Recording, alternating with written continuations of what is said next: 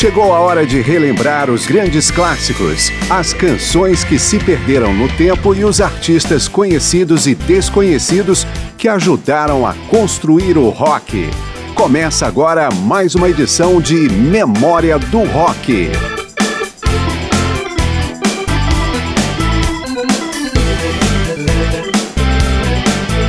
50 anos na estrada, 60 milhões de discos vendidos e o mais importante, o título de grupo mais excêntrico do rock progressivo, Jethro Tull. A banda já passou pelo blues rock, abraçou o progressivo e o hard rock durante boa parte da carreira, mas sempre foi caracterizada pelos instrumentos de sopro, principalmente a flauta, conduzidos pelo líder e único integrante permanente, o mago Ian Anderson. Eu sou Márcio Aquilissardi e hoje vamos ouvir algumas canções do extenso catálogo do Jethro Tull, com as surpresas de sempre, é claro. Boa parte do programa vai ter músicas da banda regravadas por outros artistas. E começamos com bastante peso. Os alemães do Bonfire gravaram sua versão para um dos grandes sucessos do Jethro Tull, Locomotive Breath. Depois vamos ouvir o que o thrash metal pode fazer na faixa Hymn 43, com os pioneiros do gênero, os norte-americanos do Overkill.